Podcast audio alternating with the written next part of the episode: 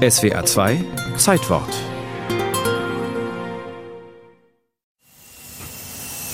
Eine Reise von Berlin nach Wien. Eine Begegnung im Speisewagen. Es folgen Eheglück, Scheidung und Schlagzeilen in halb Europa. Die Herren Nikodem Caro und Ignaz Petschek lernen sich während einer Zugfahrt kennen. Sie haben sich viel zu erzählen und zeigen sich Fotos ihrer Kinder. Sie arrangieren ein Kennenlernen von Karos Tochter und Petscheks Sohn. Es ist das Jahr 1916. Vera, die Tochter von Nikodem Caro, ist 20 und Ernst, der Sohn von Ignaz Petschek, ist 28 und kämpft gerade im Ersten Weltkrieg.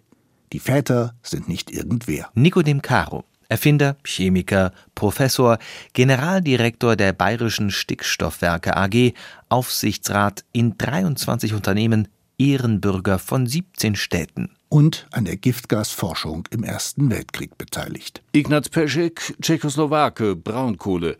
Wir beherrschen die Hälfte der europäischen Kohleerzeugung. Ich bin Großaktionär unter anderem beim Mitteldeutschen Braunkohlesyndikat. Ernst ist einer meiner vier Söhne. Petschek gilt als ruppiger Geschäftsmann.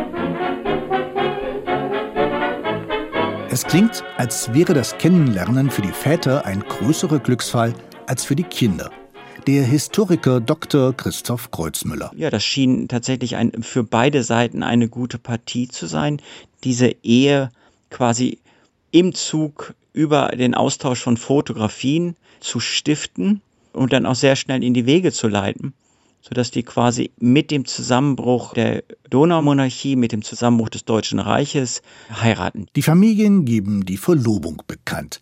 Die Mitgift beträgt 400.000 Mark.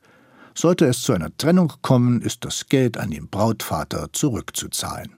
Die Ehe wird geschlossen, zwei Kinder werden geboren. Nach zehn Jahren trennen sich die Eheleute. Ernst Petschek zahlt freiwillig und umstandslos Unterhalt für seine zwei Kinder.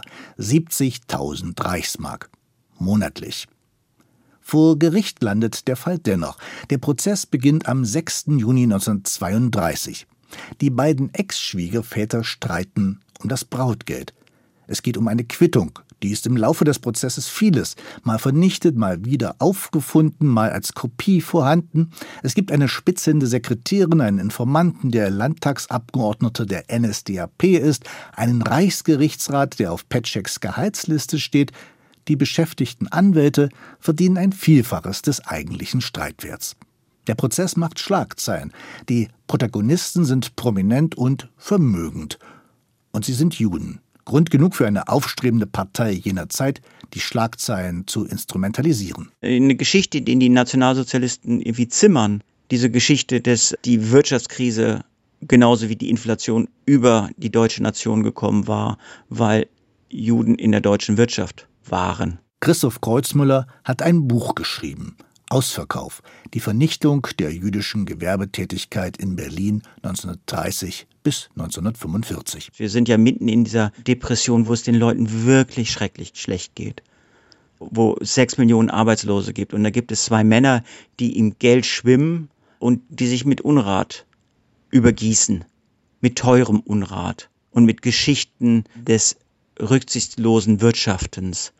Und das wird natürlich in der Zeitung ausgebreitet von den Nationalsozialisten und, und das verfängt natürlich. Der Prozess dauert vom 6. Juni bis zum Dezember 1932.